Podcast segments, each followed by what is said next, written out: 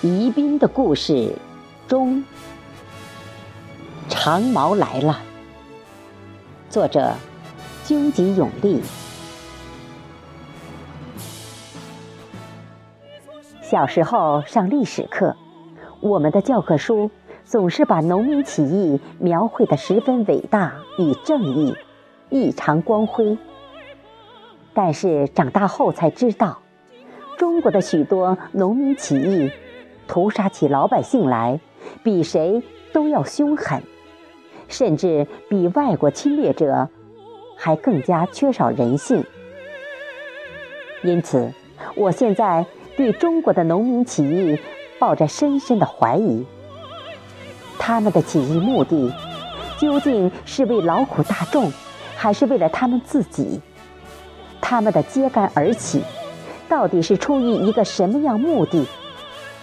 是泄私愤、报私仇、了私怨，还是自己想当皇帝，或者是想独霸九州大地？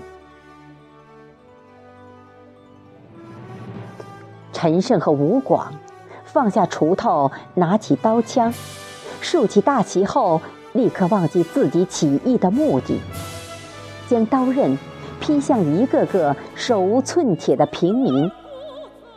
王朝仅仅因为考试不及格而落榜，就怀恨在心。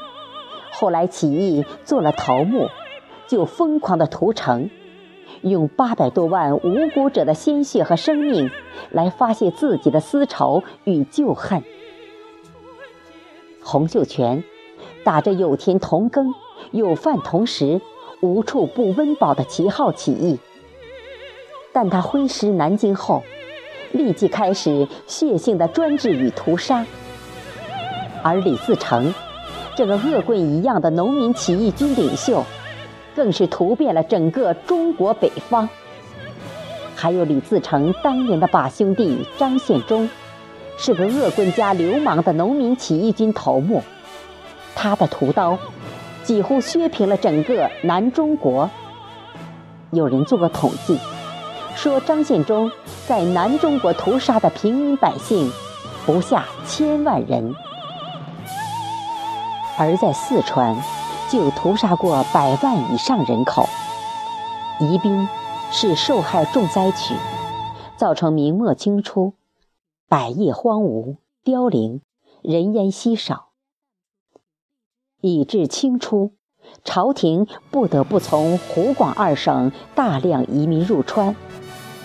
填补人口空缺，而我的先辈客家人，就是从湖北麻城迁徙而来，巩县巡场白角镇，有厚重的几本革命家谱为证。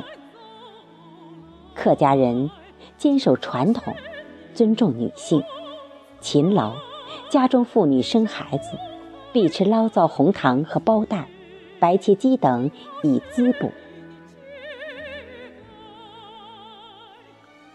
一六四零年，张献忠的义军被官军左良玉、杨嗣昌所败，被逼窜逃入川。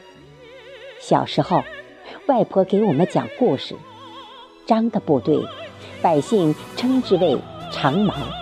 他们一个村子一个村子抢劫、放火、杀人、强奸，无恶不作，恶贯满盈，酷罪滔天。因张举队人手一只长矛，头顶一块红头巾，老百姓称其为“红毛”。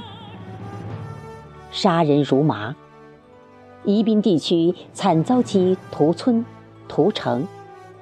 白天逃进深山躲藏，夜半偷偷摸摸潜回村子，迷食果腹，苦不堪言。即使到了满清完完后多年的民国年代，大人哄幼儿，制止其哭闹，皆口出一句：“再哭，长毛来了。”于是，幼童立即噤声，头埋怀里，变得好乖。可见，长毛之罪罄竹难书啊！外婆讲的故事。是她的外婆的外婆。口口相传，远远而真实。儿时的我，天近黄昏时，就不敢出门去玩，赶紧钻进被窝里以寻求安全感，因为总觉身后有一双长毛的红眼睛在偷窥。